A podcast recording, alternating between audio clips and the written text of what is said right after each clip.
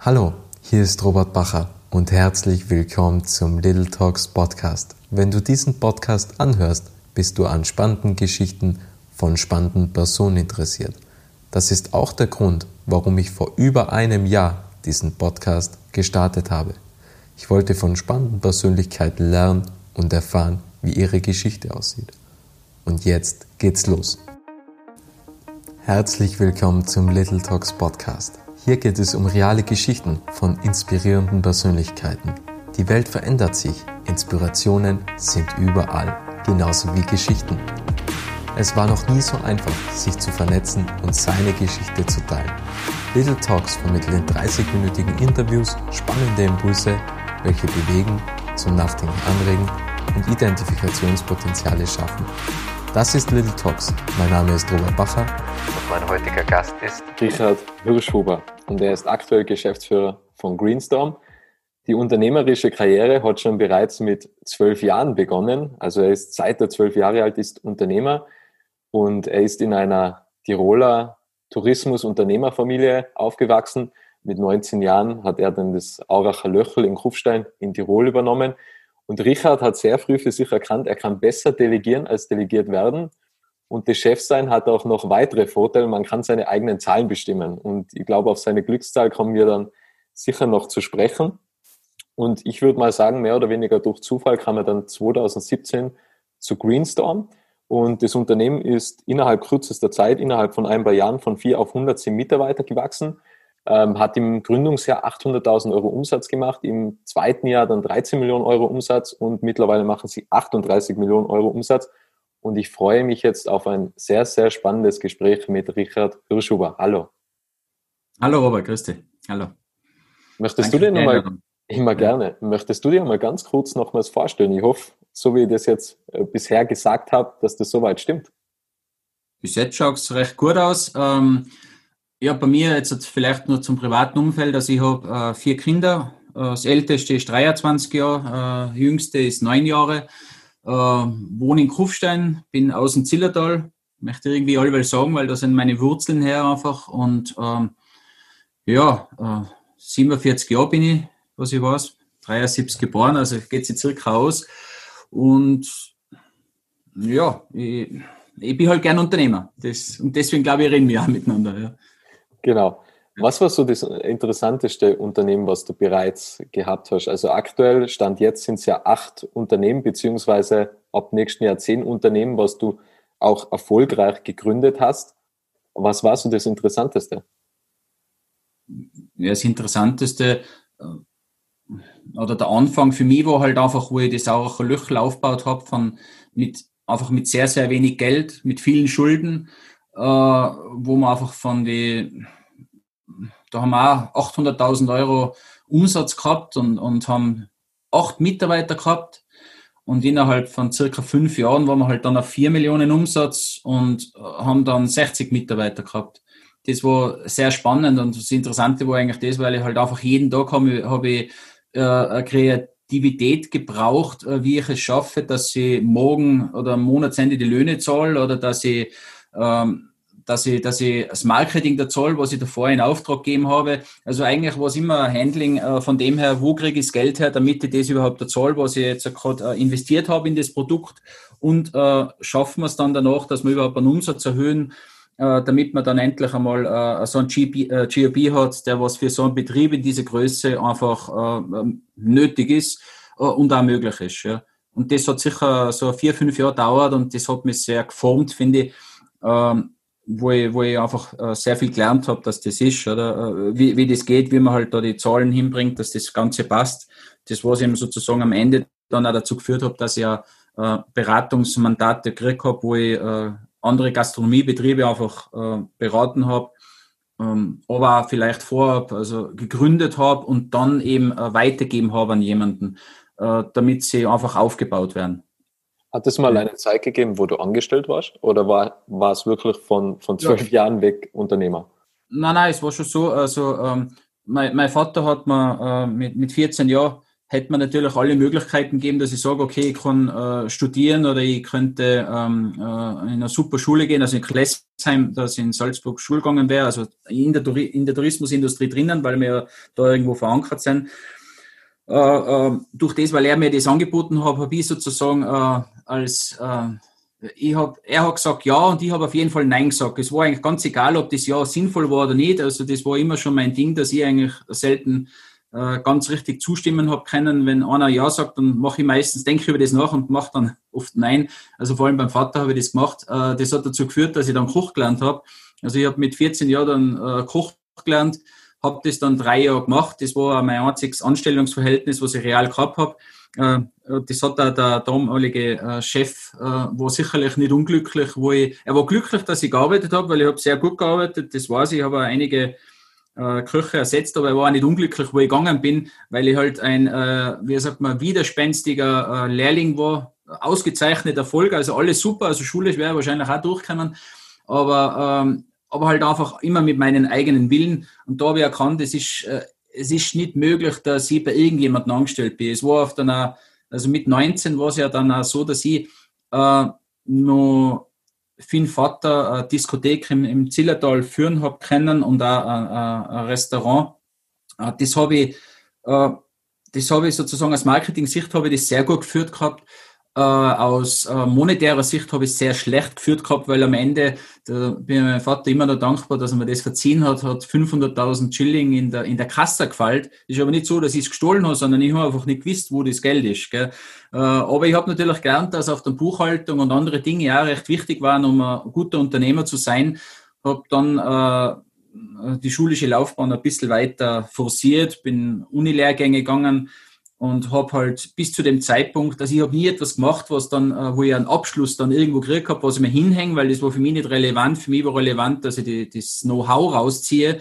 Und wenn ich gemerkt habe, jetzt habe ich das ganze Know-how, was da möglich ist, habe ich erhalten, dann bin ich halt gegangen. Also ich habe äh, diese Masterarbeit, was ich beim Unilehrgang nach zwei Jahren hätte machen müssen, das war mir eigentlich wurscht, weil ich mir gedacht habe, ich werde nicht den, äh, das schreiben und dann sieht es mein Professor oder was auch immer und der, äh, und der nimmt es dann noch her vielleicht, also es interessiert mich nicht, wenn, dann mache ich für mich selber Arbeit und dann habe ich halt ähm, für, äh, äh für ein System, das hat Crazy Kitchen geheißen, da habe ich eine Pizzeria dann gemacht, ähm, äh, wo man Gummibärle auf die Pizza tut und, und, äh, und, und, und Pommes und so weiter. Also da, wo jeder halt individuell das auswählen kann. Und dann habe ich dann drei solche äh, Pizza, äh, Pizzerien gehabt und habe äh, die dann an die jeweiligen ähm, besten Mitarbeiter, habe ich die dann wieder übergeben. Ähm, dann habe ich noch ein Jugendhotel habe ich, habe ich dann äh, gemacht, äh, das mit Auacher Löchel, das ich ab 19 Jahren gehabt habe, ist im, äh, sozusagen, das hätte ich vielleicht davor sagen können, ist nicht ganz richtig, ich habe es mit 19 Jahren gehabt äh, und ähm, habe dann circa eineinhalb Jahre äh, unter, also der Vater war mein Chef sozusagen, äh, der war aber nicht vor Ort, aber habe ich äh, unter ihm da gearbeitet und dann haben wir einfach erkannt, dass äh, ich kann keinen Chef haben, auch wenn es mein Vater ist. Äh, und äh, dann hat er mir 150.000 Schilling glichen und dann habe ich eben äh, mit diesem Geld als Anfangsstadium habe ich mein, mein Betrieb mit der Pizzeria, das habe ich im, Brixel gegründet, habe ich das pachten können und habe dann das Unternehmen da aufbauen können für, für mich selber. Und eigentlich durch den Tod von meinem Vater, irgendwo, wo ich 35 oder 30 war, ist das auch Löchel wieder hergekommen. Äh, und das war die Zeit, hat sich da einfach geändert, weil es auch ein Löchel war im, ähm, eher als Busrestaurant verschrien und, und hat da, und die Umsätze sind immer niedriger waren, so wie ich gesagt habe, eben bis auf 800.000 Euro dann runter. Und ähm, ja, das ist auch mit der Verbindlichkeit Kraftwaren, das ganze Haus. Und äh, das habe ich halt dann in, in der Erbfolge habe ich das übernommen. Also ich habe die Verbindlichkeiten übernehmen dürfen, dankenderweise. Und das war sehr, äh, ja, ist halt so, wie es ist, oder? Und ja, und dann habe ich mich halt durchkämpfen müssen mit dem auch Löchel, wie wir das Ganze machen. Ja, und, und, und dann irgendwann vor zwei Jahren habe ich es auch Löchel dann, na vor drei Jahren, jetzt ist 2020, also 2017, 2018 habe ich dann auch Löchel verkauft äh, an, einer, an einer Gastrofamilie, Familie Walch. Und die führen das auch super. Also die, die machen es auch Löchle jetzt einfach, einfach so weiter, natürlich mit ihrem Know-how, weil die haben also andere Restaurantbetriebe. Und ich habe mich ausgezogen, weil ich einfach gedacht habe, von meinen älteren Kindern ähm, ist keiner dabei, der was das jetzt übernehmen möchte, freiwillig äh, oder überhaupt, ja, der, der was die Ambitionen hat. Also gut, äh, die alle zwei sind im Tourismus, wären äh, aus der Qualitätssicht her geeignet für dieses, äh, für dieses Ding. Aber ich wollte ihnen auch diesen Druck vielleicht gar nicht auferlegen und sagen, ja, das müsst ihr so da und das so da. Und weil sie nicht von sich aus selber gesagt haben, du, Papa, wir wählen das da. Und ich gesagt, ja, nicht gescheiter, wenn ich es verkaufe, weil dann hat eigentlich keiner Scherereien damit, oder? Und, und Fall ist erledigt, gell? Und, äh, und, und eben aus der Sicht von, von Greenstorm, äh, habe ich auch gewusst, also ressourcenmäßig war ich im Auer Löchle nicht mehr tätig. Da habe ich einen, einen Top-Mitarbeiter gehabt, einen Martin, der was mir jetzt auch mit äh, in Greenstorm mitbegleitet. Äh, und, und der Martin hat äh, das auch Löchel dann die letzten zwei Jahre äh, selbstständig geführt. Nur mein, mein, wie sagt man, meine Angst, was ich gehabt habe, ist das, was mache ich mit diesen ganzen Dingen, die was ich derzeit am Laufen habe, wenn ich jetzt stirb. Mein Vater ist mit 53 Jahren gestorben, aus dem Grund habe ich das im Hintergrund immer gehabt, hey, was, also ich habe immer das, wie kann ich alles absichern, damit nicht danach äh, alle, äh, was, was mit mir dann zu tun gehabt haben oder auch meine, meine Erben, äh, äh, viele Baustellen haben, die was sie aufräumen müssen oder was sie vielleicht sogar belastet. Gell? Also wenn das soll es mich belasten und mich belastet das Ding nicht, sondern ich sehe ein Problem und das muss ich erledigen und, und, und, und weiß, dass ich irgendwie alles erledigen kann. Äh, und es ist ja nicht jeder so konstruiert, oder der was äh, am Abend gut schlafen kann, egal was ist. Äh, und ja, und ich habe das halt so gemacht, dass also auch jetzt arbeite ich immer so, äh, wie kann ich das alles machen, damit halt einfach, wenn es morgen vorbei ist, äh, das passt, oder? Ja, das. Bist du eigentlich so ein risikofreudiger Mensch auf dich bezogen geworden, weil du gesehen hast, wie schnell das Leben vorbei sein kann?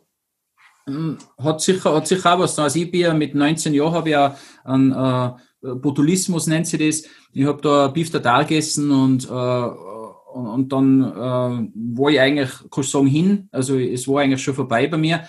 Äh, und dann tun irgendwas, äh, keine Ahnung, irgendein Mittel gekriegt und dann haben sie mich noch gerettet. Äh, und, und, und da habe ich ja, da war ich von meine, jetzt habe ich 100 Kilo und da habe ich, dazu mal 80 Kilo gehabt und da bin ich von 80 Kilo auf 60 Kilo im Mal. Also da hat es mich gescheit herlassen, die Muskeln waren weg und alles. Und äh, ja, das war ein Ding, was war. Und dann der zweite sozusagen einschneidende Sache war einfach das wie der Vater. Oder? Der hat zu seinem Geburtstag hat er die Info gekriegt, dass er Krebs hat und zwei Monate später ist er gestorben. Äh, und, und das hat natürlich für mich einfach das Ding, dass ich sage, ja, okay, äh, das gehe alles ein, das Risiko gehe aber immer für mich persönlich ein. Also nicht für die Familie oder für andere, ich will für mich das eingehen und muss eben schauen, wie schaffe ich es, äh, einfach, dass, dass ich das Risiko trage. Und ja, aber mir, mir taugt es. Also ich habe einen Thrill dabei, für mich persönlich.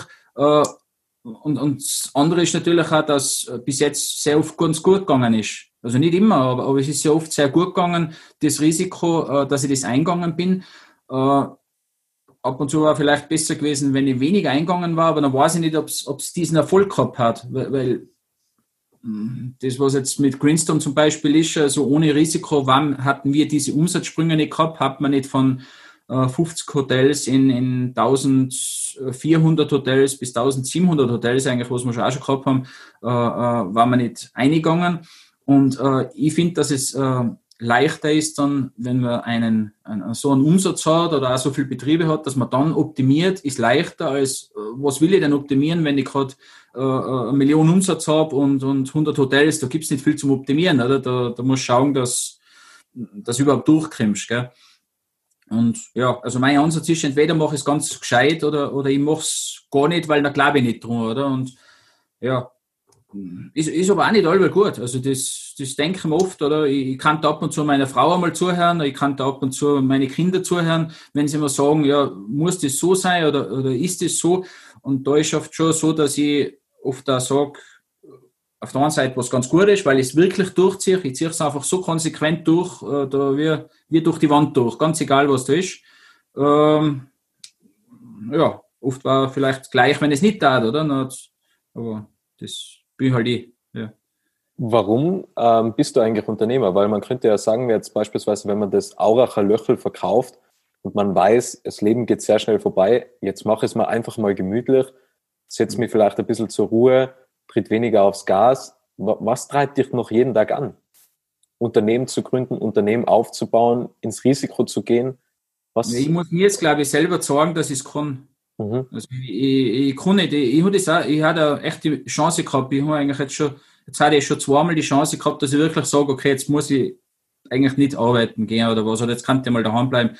Ähm, es dauert dann meistens zwei Wochen, ich, also ich lese sehr viel, und, äh, und da fange ich dann nur intensiver lesen und dann lese ich am Tag, glaube ich, sechs oder sieben Stunden, wo ich eigentlich nur beim Sachenlesen bin, von, von Harvard Business Manager bis Brand 1, bis Bücher, äh, äh, Esoterik, alles lese ich durch, oder? Also, überall durch und, und dann kommen halt auf einmal Ideen und, hat, und nach zwei, drei Wochen wird es dann langweilig und und ich habe halt vom Gründen und, und vom Unternehmen machen, habe ich keine Angst und auf der anderen Seite habe ich halt schon Erfahrung. Also ich weiß ja genau, was dazugehört. Für mich ist es wie, wenn ich aufstehe, wenn es jetzt heißt, jetzt müssen wir Firma machen, dann weiß ich ja genau, was ist denn Punkt eins, zwei, drei, vier. Äh, das ist einfach so, so leicht für mich, dass ich das mache so, so wie, wie ich früher als Koch äh, gewusst habe, äh, jetzt heißt es, heute muss 1000 Knädel machen, die Hausfrau wird durchdran, äh, ich bin aufgestanden, aha, 1000 Knädel, okay, machen wir. Gell? Ähm, und, und so ist jetzt für mich eigentlich im Unternehmertum und, und die letzten 25 Jahre habe ich einfach sehr viel gelernt. Oder? Ich habe mit vielen Rechtsanwälten zu gehabt, mit vielen Steuerberatern, mit vielen, äh, egal was, oder? Also alles, was man halt in einem Berufsleben äh, als Unternehmer benötigt, äh, mit denen habe ich da gehabt, von groß bis klein und und, und, und vielleicht ist es aber mir so diese Respektlosigkeit vor, vor großen Zahlen oder vor großen Unternehmungen. Am Ende kochen alle mit dem gleichen äh, Wasser. Äh, sie haben nur marketingmäßig sozusagen äh, wenn es Ernst Young, wenn ich jetzt Ernst Young nehme, oder jetzt habe ich gerade Steuerberater Ernst Young, noch sicher, ja okay, eine kleinere Kanzlei war wahrscheinlich besser gewesen als dieses Ernst Young, aber Ernst Young, wenn der Stempel drauf ist, dann sind die Londoner Investoren äh, sind wieder glücklich. Gell? Ja okay, dann muss ich es halt machen für die, aber grundsätzlich, außer dass sie 200.000 Euro mehr kosten äh, im Jahr, ist äh, kein äh, Unterschied zu der Leistung. Also die Leistung ist nicht wirklich besser äh, aus meiner Perspektive. Ähm, vielleicht bin ich ja für uns Young zu klein, oder mit die 40 Millionen Umsatz. Kann ja sein, wenn ich 400 Millionen mache, dann könnten die mehr Performance reingeben und, und hilft mir noch, äh, um Dinge zu erfahren, die was wir noch nicht wissen oder ich noch nicht weiß als, als Unternehmer. Also das, ja, aber Risiko, also du hast aufs Risiko angesprochen, Risiko, ja, brauche mag und Unternehmen gründe, weil es es langweilig ist und meine Frau glaubt, weil ich ja sage, dass dann ein bisschen ruhiger wird, dann sagt sie, ja, irgendetwas fällt da ein, aber vielleicht versuche halt ein Ding zu machen, das was nicht in dieser Dimension wie, wie Greenstorm ist. Also die Dinge, was ich halt jetzt mache, versuche zu machen, wo man nicht, äh, wo man nicht äh, gleich in, in so etwas reinkommt, wo eigentlich dieses ähm, tägliche Arbeiten fast nötig ist, damit dieses gesamte Konstrukt ähm, halten kann. Deine Lieblingszahl ist ja die 8, weil in Hirschhuber kommt ja dreimal der Buchstabe H vor und H ist der achte Buchstabe im Alphabet. Ähm, ja. Was mir jetzt interessieren würde, zwei Dinge. Bist du abergläubisch? Und zweitens, wie viel in deinem Leben war Glück und Zufall? Mhm. Ja, also abergläubisch bin ich nicht, aber ich suggeriere mir vielleicht selber ein, dass wir diese, diese 3x8 und alles, äh, dass man einfach hilft. Vielleicht ist es einfach so, so ein konstantes Mantra, was wie so ein CI vom Richard ist, oder? Also, tu die Achter rein. Äh, das hat, dieses Unternehmen hat dann immer etwas mit mir in irgendeiner Form zu tun, wenn ich es da mit tue. Es war auch ganz interessant. Ich habe gestern an, an weil das habe ich auch noch nicht gewusst. Also gestern habe ich äh, mit meinen äh, Jüngsten habe ich äh, so eine Serie angeschaut beim ORF und äh, da ist gegangen um die Planeten und die haben da was gesungen und dann habe ich auf einmal gehört, dass es acht Planeten noch gibt auf der Welt und ich bin total ausgerastet und gesagt, boah, acht Planeten gibt's, oder? Also, hey, voll cool, das habe ich gar nicht gewusst und dann hat irgendeiner von den Planeten ist auch noch 88 Monde und dann habe ich gedacht, ja, bist du deppert, schau, ich habe ja allweil gewusst, das ganze Universum steht mit meinen acht zusammen und ist nicht gerade eine Glückszahl, also im, im, im, im Chinesischen ist ja nur die Glückszahl und bedeutet die Unendlichkeit und alles äh, grundsätzlich ist mein, mein Anfangsmantra gewesen, den acht nehme ich einmal für meinen Namen her und einmal auch um, äh, für die Unendlichkeit, weil das, was ich gründe, hätte ich gerne, dass es vielleicht länger geht als nur äh, ein, ein Leben, oder? Also das, äh, das, das ist das. Und ähm, einmal war das dem Aberglaube. Und was hast du gemacht als zweites? Also die, die zweite wie, viel, wie viel war Glück und Zufall in deinem Leben? Wie viel war Glück und Zufall? Ja, fuck, ich das ich würde sagen, jeder, jeder Schritt war Glück und Zufall. Ja. Das ist alles, das wir, meine Tochter lernt dann kennen und der kommt da hin und dann kommt auf einmal Greenstone. Ja, was soll da, das, das ist ja nicht geplant, oder? Das war nicht. Ich, ich wollte eigentlich ganz gemütlich nebenbei äh, also eine Gastronomie betreuen äh, und, und, und, und habe das lässig gemacht, das war gemütlich, oder? Ich habe Geld verdient und ich äh, separat sozusagen und habe äh, äh, hab Urlaub fahren können, wie ich wollte und, und habe mir es dann eigentlich durch dieses Glück und Zufall tausendmal schlechter gemacht, weil der Urlaub war schwierig und, und, und alles war anders, oder? Ja. Jetzt also, gehen wir mal zu ja. Windstorm über. Das war ja 2017 ähm, durch, durch, Philipp Zimmermann, der was mit deiner Tochter zusammen ist, mittlerweile ja. verheiratet? Nein, mit der Lisa, ja. Nein, nein verheiratet nicht, nein. Ah, okay. Ähm, und, und was war damals Greenstorm? Was ist heute Greenstorm? War das Geschäftsmodell mit den Hotels schon immer so oder, oder wie hat sich das verändert und wie war der Anfang eigentlich? Ja, also das Geschäftsmodell war immer so, dass, äh, dass ein E-Bike an, an Hotelier gegeben wird und dieses E-Bike äh, hat dieser Hotelier mit äh, Gutscheinnächten bezahlt. Und, äh, und dann sind die Gutscheinnächte damals, damals noch selber ähm, äh, nur über Ebay verkauft worden, weil es halt nicht andere Kanäle, wir haben keine anderen Kanäle gehabt, es waren auch nicht so viele Nächte, dass man sagen kann, da, okay, da baut man jetzt ein Mozart-System auf. Und ja, die, das war ist äh, äh, Greenstorm und dann ist irgendwo, wo ich halt dazugekommen bin, haben wir halt noch andere äh, Möglichkeiten gehabt, einfach aus, aus Sicht vom, vom, vom Wachstum. Und ähm, dann sind wir eingestiegen in das, dass wir ähm, überhaupt in die E-Mobilität, in die tiefere äh, Sphäre einsteigen. Also da ist der Tesla rausgekommen. Dann haben wir, also wir haben derzeit circa 200 Tesla und äh, haben dann eben die Tesla gekauft und haben die, die Hotels zur Verfügung gestellt. Für die Hotels war das natürlich eine coole Sache, weil sie haben sich selber dieses Auto nicht kaufen müssen, dazu mal hat man noch nicht gewusst, ist das eine Belastung, ist keine Belastung, ist, ist das überhaupt was Gutes, so ein Auto. Und ähm, ja, und haben eben diese Tesla gekauft und, und wo neuliegend, wenn du ein E-Auto äh, verkaufst, dass dann E-Ladestationen magst, weil das hängt ja das eine mit dem anderen irgendwo zusammen. Und dann sind wir in die E-Ladestationen eingestiegen und haben äh, das auch gemacht. Also äh, so, so, das ist das, was wir bei Greenstorm sozusagen am Anfang grundsätzlich einmal gehabt haben. Und ähm, durch das, dass wir dann auch so viele E-Bikes gehabt haben und, und ich einfach gedacht habe, so, jetzt gehen wir überhaupt, jetzt gehen wir weiter, weil ich möchte einfach, dass Greenstorm so ein Kandidat wird, der was dann ähm, äh, einen schönen Exit machen kann mit einem Hersteller, mit einem E-Bike-Hersteller. Aber bei einem E-Bike-Hersteller haben wir gesehen, okay, äh, unter, äh, unter 20.000 Radl äh, ist ist für sie nicht so, äh, ja, äh, ist mir noch keine Nummer. Gell? Also war sozusagen der Fokus, wie schaffen wir, dass wir 20.000 bis 50.000 Radl in den Markt reinbringen mit unserem Vermietmodell oder mit verschiedenen Vermietmodellen, äh, um danach dann bei einem Hersteller oder der Hersteller bei uns klopft an und sagt, du, wisst was, äh, jetzt verkauft Screenstorm, weil wir wollen das äh, bei uns integrieren in unser System und, äh, und wollen äh, mit dem, was ich als Vertriebsmaschinerie aufgebaut habe, äh, können wir partizipieren und können wir unser Produkt einfach nur besser an die, an die Leute bringen, äh, an das Ganze reinbringen. Und, und dadurch ist da dann halt auf dann äh, das Modell äh, äh, My Job, My Bike entstanden, also das war äh, für Mitarbeiterräder, das ist so wie in Deutschland das Jobrad zum Beispiel, also ein anderes Modell, aber, aber halt äh, vom, vom Grundgedanken her das. Und dann haben wir äh, Green for Rent gemacht, wo wir ähm, E-Bikes über App ähm, vermieten. Und ähm, dann war noch äh, Green Share wäre noch gewesen, wo man eben die äh, und man hätte schon wäre gewesen, oder? Das Corona hätte nicht kommen sollen, oder? Aber eben jetzt geht man Fokus zurück sozusagen, wie die Ursprünge waren und dann haben wir eben noch Green Share gehabt und Green Share haben wir äh, auch erfolgreich, das haben wir jetzt gerade mit Tiroler Immobilien haben wir das gemacht. Das war recht lustig, da haben wir äh, dort steht ein Auto für die 20 Wohneinheiten und äh, stehen 20 Räder und die kann man mittels der App, die Green for Rent App, was ich da habe, aber das ist über Greenshare, kann dieses Haus auf dieses Auto zugreifen, also die Bewohner können auf das Auto zugreifen und auf die E-Bikes. Dadurch sind wiederum weniger Parkplätze nötig für das Objekt selber. Dadurch kann man die Dichte vom Haus vielleicht erhöhen bei bestimmten Gemeinden, weil man einfach nachhaltige Dinge macht.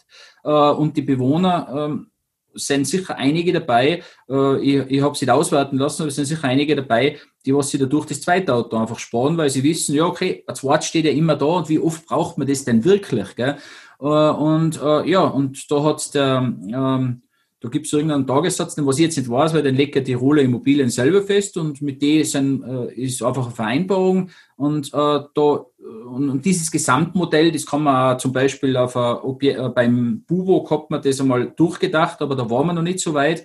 Da wollten wir 5000, für 5000 Wohnungen äh, 100 Autos hinstellen und eben äh, 400 Radl, glaube ich. Ähm, aber da habe ich mich nicht drüber traut, weil wir vom, äh, das war vor eineinhalb Jahren, äh, aber da waren wir vom, äh, von der App noch nicht so weit. Jetzt haben wir das mit der App und das alles erledigt. Also jetzt könnten wir es abbilden. Äh, jetzt ist halt dieser Zug bei den Objekten mit den 5000 ist abgefahren. Ähm, aber es gibt natürlich wieder neue Dinge ähm, und die werden wir, schätze ich mal, im nächsten Jahr dann angehen aber nur, wenn sie sie rechnen. Also da, da ist nicht mehr so wie, wie, wie, zuvor, wo wir eigentlich gesagt haben, okay, wie können wir nur auf Teufel komm raus groß werden und, und ähm, und, und, und eben diese Zahl von 20, 30.000, 50.000 E-Bikes erreichen, sondern jetzt geht es schon um das, dass jetzt, jetzt Produkt, was wir haben, muss ein EBITDA abwerfen, weil sonst können wir es nicht machen. Ist einfach so, oder? Man muss jetzt einfach, da muss man einfach zurücktreten und sagen, okay, das war nicht zu diesem Zeitpunkt, wo wir es gemacht haben, war es wahrscheinlich die richtige Entscheidung. Jetzt ist wieder neue Zeit gekommen. Wir müssen jetzt schauen, dass das Ganze, was wir aufgebaut haben, nicht umsonst, sondern dass, es, äh, dass wir es durchbringen durch die ganze Geschichte. Und dann muss man halt äh, von dem weg und neu kalibrieren. Was ist das rentabelste Geschäft, also was ihr aktuell in Greenstorm habt? Weil ihr nehmt ja dann die Räder wieder zurück und verkauft sie auf, auf eurem eigenen Marktplatz. Ja. Was, was das ist rentabelste ist, also äh, wo wir unseren Ertrag rausholen, ist das, dass wir die E-Bikes ähm, vermieten an die Hotels. Das ist äh, das und diese Gutscheine dann und die Gutscheine dann verkaufen wenn ein Kunde anruft und, und der, also ein Gast anruft und der sagt, du, ich möchte morgen kommen mit dem Gutschein von Greenstorm, dann kann der Hotelier sagen, ja, morgen gefällt es mir nicht, aber übermorgen ist ganz gut. Und wieso sagt es der Hotelier? Weil er übermorgen vielleicht alle Zimmer leer hat und er die Zimmer nicht mehr verkaufen kann. Äh, wieso kauft der Gast bei uns? Ja, weil er bis zu 50 Prozent Rabatt bekommt. Äh, und eigentlich nur das Manko hat, dass er sich am Tag richten muss, oder? Es, es kann sozusagen sein, dass er nicht einen Samstag hat, wie wenn er Booking.com reingeht, dann ist es halt, wenn er sagt Samstag bis Samstag, dann ist er Samstag bis Samstag da, äh, wenn die Ressourcen im Hotel vorhanden sind. Ähm, und bei uns äh, muss er halt zeitflexibel sein, also der Gast muss zeitflexibel sein und der Hotelier hat eben diese Zeitflexibilität, was er hat, um seine Auslastung in Summe zu steigern. Er hat an dem Tag dann mehr Gäste, kann dann mehr Getränke äh, und andere Zusatzumsätze machen er kann auch dieses E-Bike, was er hat, vermieten an dem Kunden, wo er normals keine Kunden hätte. Und allein mit dem kann er ja schon fast einen Zimmerpreis reinholen, weil da kriegt er 35 Euro am Tag, wenn er es äh, gegen Geld äh, vermietet, oder? Oder, oder 35 und, und in Gardasee haben sie 70 Euro am Tag für die E-Bikes. Ist zwar äh, brutal, aber sie, sie, sie kommen durch. Ja. Also sie kommen durch. Also äh, äh, die 70 Zoll ist nicht mein empfohlener äh, Vermietpreis. Also ich würde sagen, du würdest 88 sagen oder 88. Ja, also, das wäre vielleicht der empfohlene Vermietpreis, aber, aber sagen wir, es muss halbwegs im, im, im Rahmen bleiben. Also aus meiner Perspektive ist 35 bis 40 Euro am Tag äh, äh, ein fairer Preis gegenüber den Kunden. Ähm, und, und auf der anderen Seite, ja, also mit dem Verkauf von die E-Bikes eben, äh, das ist eher als Durchlaufposition zu sehen. Äh, es sind wirklich wahnsinnig gute Preise, was wir da haben. Also viele Kunden können da kannten es gar nicht so einkaufen, wenn sie es beim Hersteller so einkaufen würden, weil da kriegen sie es ja nicht. Aber eben das sind eigentlich die Preise, was sie kriegen. Und dann haben sie bei uns die zwei Jahre Garantie drauf, äh, die was wir einfach aufgrund unserer Größe eben äh, gewähren können, weil wir wiederum mit den Herstellern das alles, erstens ist das Produkt was wir einkaufen, qualitativ hochwertig. Und, äh, und das Zweite ist das, dass bei den Herstellern, ja, dann kriege ich es halt nach, oder? Wenn der Bosch-Motor oder, oder irgendein Motor oder irgendetwas was hat, oder wir haben derzeit haben wir äh, KTM-E-Bikes, was wir äh, sehr viel in der Verwendung haben. Und die, und die sind aber auch extra für uns gemacht worden, äh, mit der eigenen äh, Bremse und so weiter, wie wir es wollen, weil dann haben wir im Verleih eben nicht so viel Service, aber eben der Kunde, der was danach auf dieses E-Bike kauft bei uns, der kriegt auch dieses bessere Modell sozusagen, das was er äh, ein Standardmodell gar nicht kaufen könnte, auch wenn er es mit äh, anderen Standardmodelle dann vergleichen würde. Aber bis man, bis man da sozusagen diesen Benefit auch noch rausholt, ist gescheiter, verkauf's einfach und dann ist weg. Ja. Okay, ähm, was, was mich vor allem interessieren würde, ist, was, was waren die größten Schwierigkeiten? Also ist es zum Beispiel Partnerwerkstätten zu finden, weil man muss ja da irgendwie auch die, die Qualität sichern, dass die Partnerwerkstätten, was die Räder der Hotels servicieren, dass das alles passt? Oder wie habt ihr damals den Vertrieb gemacht? Was waren so die größten Schwierigkeiten eigentlich? Ja. Gehen also, jetzt äh, aktuell Hotels auf euch zu, dann macht ihr Akquise oder wie kann man sich na, das na, Also wir machen jetzt eine Akquise, es kommen einige Hotels auf uns zu, aber grundsätzlich machen wir Akquise, dass wir Vertriebler äh, hinsenden.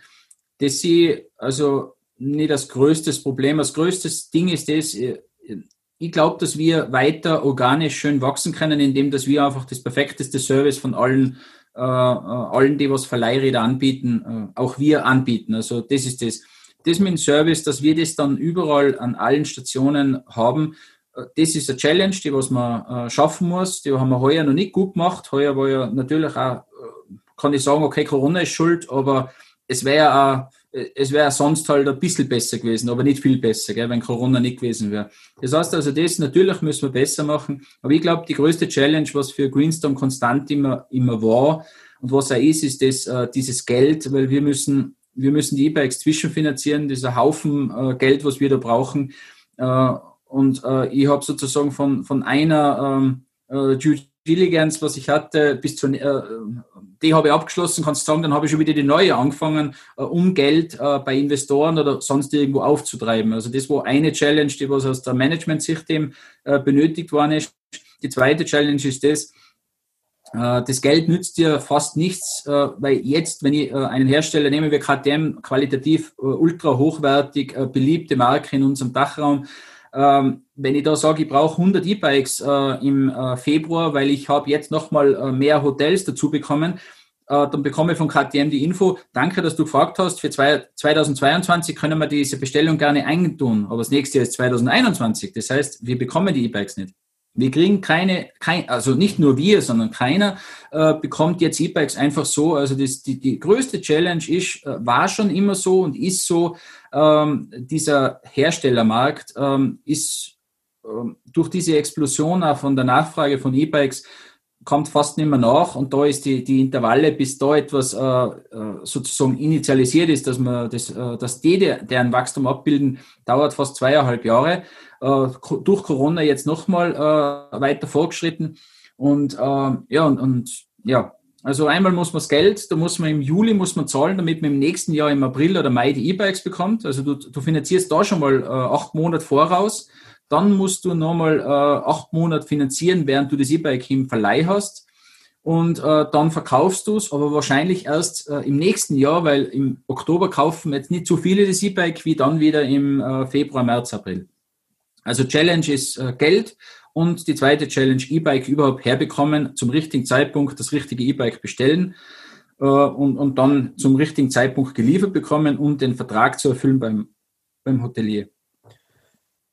Zwei Fragen einmal zur Mitarbeiterführung. Also es ist, ich würde es mal als Familienunternehmen nach wie vor bezeichnen. Wie ja. werden im Familienunternehmen Entscheidungen getroffen und du selbst bezeichnest dich ja als Delegierungsweltmeister. Ähm, ja. wie, wie, findest du die besten Leute oder, oder wie delegierst du dann im Endeffekt? Wie gibst du die Aufgaben ab? Weil du tut sich ja eigentlich jeder schwer und vor allem im Familienbetrieb mhm. ist ja immer so das eigene Baby und man will das irgendwie alles noch selber machen, aber das geht halt dann irgendwie nicht. Also wie machst du das? Ja, wir haben schon so, dass, ich, dass wir ein gewisses Leitbild äh, bekommen ja die Mitarbeiter mit, aber der Einstellung äh, und, und sagen wir, wo gehen wir hin, was ist das Ziel? Und diese Ziele werden äh, ich habe aber, also ich mache es jetzt echt, echt, ganz banal, äh, indem dass ich eine WhatsApp-Gruppe habe. Ich habe einfach eine WhatsApp-Gruppe, wo 170 Leute drinnen sind, also sind auch externe, sind integriert, die was mit uns äh, äh, denn. Und da ist, es hat Zeiten gegeben, da habe ich eigentlich täglich, das war jetzt äh, Corona-Start einfach, damit ja jeder weiß, du, was geht denn gerade ab, wo gehen wir hin, was ist das Ziel, wieso machen wir vielleicht das, wieso machen wir das.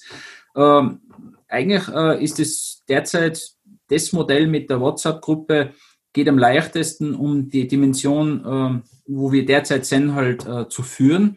Äh, ich kann mir sogar vorstellen, dass ich das mit 1000 Leuten machen würde, weil dann wissen sie ja wirklich, was, äh, was ist das. Ich, rede face to face mit jedem Einzelnen, äh, sage sozusagen in der Gruppe Danke. In die WhatsApp-Gruppe habe, das ist das Essentielle gewesen, habe, äh, es darf keiner ein Feedback geben in der WhatsApp-Gruppe selber. Da gibt's nur, es darf nur einer was reinsagen und das bin ich.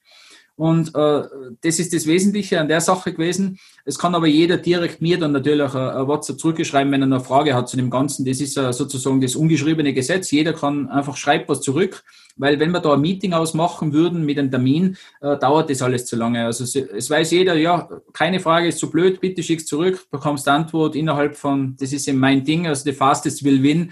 Äh, bei mir kannst du sagen, wenn du eine E-Mail äh, schickst, hast du es spätestens 24 Stunden äh, äh, danach wahrscheinlich eben diese neun Stunden, wo ich halt schlafe. Schätze, so lange wird es dauern, oder, dass du, äh, dass du deine Antwort hast.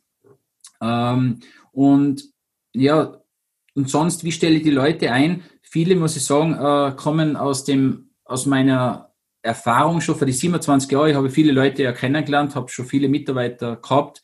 Äh, viele kommen daraus. Äh, andere kommen durch Empfehlung, äh, weil sie sagen, hey, das ist cool. Äh, also ich, ich glaube, dass, dass fast die Hälfte von den Mitarbeitern, was ich bei Greenstorm habe, ähm, die was jetzt nicht im Lager arbeiten. Äh, Lager ist, ist, da hat jemand anders, hat die Lagermitarbeiter eigentlich eingestellt, äh, weil, weil ich im Lager selber nicht tätig bin und da habe ich gesagt, okay, das, das stellst alle du ein. Ähm, und ja, aber die anderen, die Hälfte, die sind eigentlich alle auf Empfehlung irgendwie gekommen. Die, die haben sich dann beworben, als Initiativbewerbung und dann sage ich, hey, ja, könnte man eigentlich brauchen. Die Position haben wir noch gar nicht nachgedacht, dass sie vielleicht besetzt werden müsste. Und äh, dann, äh, dann so, so haben wir eigentlich jetzt bei Greenstorm die Leute aufgebaut. Und ähm, ja, und ich glaube, dass sie sich recht äh, wohlfühlen, äh, trotz der Zeit, wie es jetzt ist. Und ich habe jetzt natürlich äh, auch durch, äh, vor allem auch durch das, dass die Londoner Investoren äh, da waren, die wollten ja doch eine internationalere Aufstellung, wie so, wie so ein Unternehmen auszusehen hat. Ähm, da habe ich sehr viel lernen können. Da habe ich gesagt, aha, so ihr es haben, so ihr es haben. Jetzt habe ich einen, einen CFO habe installiert, einen COO habe installiert äh, äh, und ähm, eben einen CCO, das wäre Chief Commercial äh, Officer. Officer. Ähm, hört sich alles sehr administrativ an, äh, ist aber bei den Mitarbeitern gar nicht so schlecht ankommen, weil sie halt wissen, aha, Geld gehen wir zum CFO, äh, äh, operativ gehen wir da zum äh, CEO und, und so weiter. Also ähm, das ist ganz gut gewesen und das hat auch bedeutet, dass ich zwar immer nur diese WhatsApp so raussende, wie ich es jetzt raussende, aber jetzt gehe ich schon eine Stufe rüber, weil davor waren die WhatsApp wirklich, kann man sagen, die, die waren operativ angehaucht, also waren echt Dinge, die was, was zwar alle betroffen haben, aber was eher operativer Natur waren.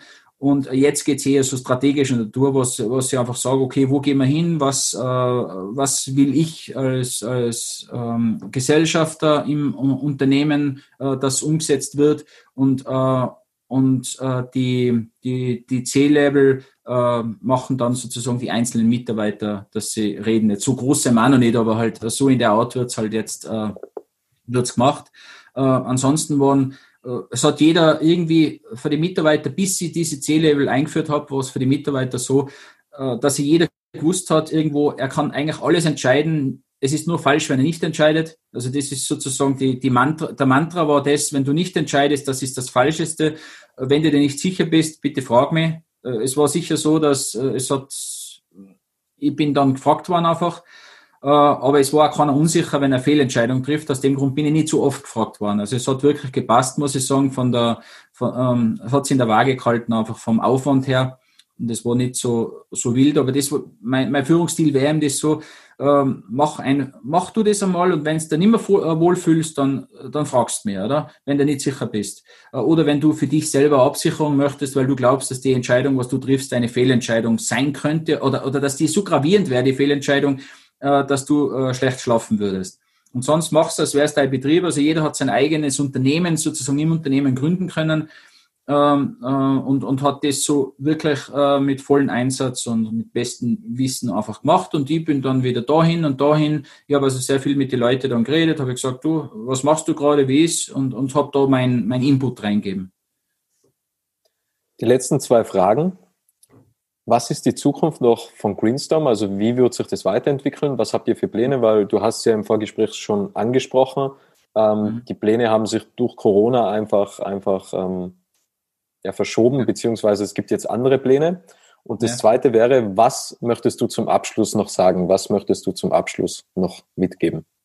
Ja, äh, ja äh, also Greenstorm ist von dem Wachstumsgedanken, was war und wo es auch immer hingehen wollte, abgekommen. Hat mir vielleicht im Gesamtgespräch jetzt schon gemerkt, dass ich oft war oder hätte oder sonst was gesagt habe. Es ist so, dass derzeit der Plan einfach ist, wir glauben, dass bis 2023 von der Hotellerie her, dass sie einfach nur Schwierigkeiten haben, auch einfach, dass, dass alles zusammen einfach äh, schwer ist, um, um so, zu sagen, dass dieser nachhaltig, äh, dass man etwas installiert ist, was nachhaltig sein könnte.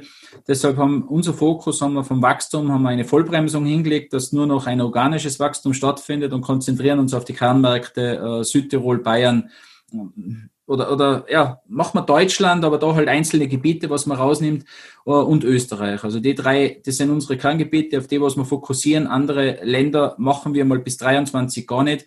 Äh, auch die Dimension von den E-Bikes wollen wir maximal bei die 10.000 E-Bikes lassen, äh, um einfach in sicheren Fahrwasser zu fahren äh, und, und das einfach alles perfekt aufzustellen, dass man eventuell dann 23 den Hebel umlegt und sagt, jetzt gehen wir wieder ins Wachstum.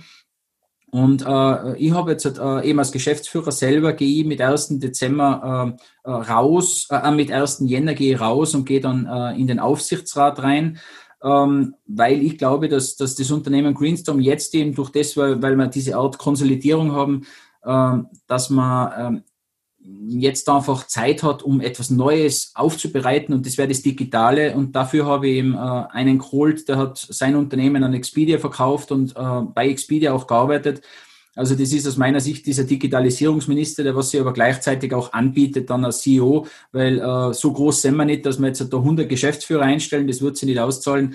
Also ich habe jetzt dann einen CFO und einen CEO, die beiden sind dann die Geschäftsführer und äh, ich bin mit anderen äh, im äh, Aufsichtsrat ähm, und ähm, wir, ja, wir, wir machen also die Strategie, das andere wird operativ und ich glaube, dass halt die nächsten drei Jahre jetzt einfach äh, eine Konsolidierung ist äh, oder dass wir auf die 10.000 E-Bikes bleiben und dass wir uns so vorbereiten, dass wir dann 24 äh, aber voll voll Gas geben können, weil wir einfach von der Basis her die Wurzeln so äh, äh gelegt haben, dass einfach ähm, äh, das einfach passt. Ähm, ja und abschließend, was ist was ist mein äh, was heißt das die Predigt des Tages?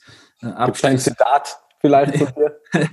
Zitat habe ich jetzt keines, aber ne, was ist wichtig? Also ähm, ich glaube, als Unternehmer ist wichtig, dass du äh, äh, positiv eingestellt bist und dass du äh, Entscheidungen triffst. Oder? Wenn du, ich habe wirklich, ich habe jetzt schon sehr, sehr viele Unternehmer kennengelernt, äh, und ich rede jetzt wirklich Unternehmer, ich rede jetzt nicht vom Manager. Zum Manager möchte ich keine Meinung dazu abgeben, oder? Weil du gibst wirklich, ja, gibst alles, aber da habe ich keine Meinung. Aber ich habe zu Unternehmer habe ich Meinung. Also die Unternehmer, was ich kennengelernt habe, die waren immer positiv eingestellt, egal wie scheiße das gerade läuft. Also es muss, es muss einen Weg rausgehen aus dieser Scheiße, wo man gerade ist. Und man ist auf jeden Fall in der Scheiße, wenn man Unternehmer ist. Also es, es, es kann nicht sein, dass man nicht irgendwo äh, ein Problem hat.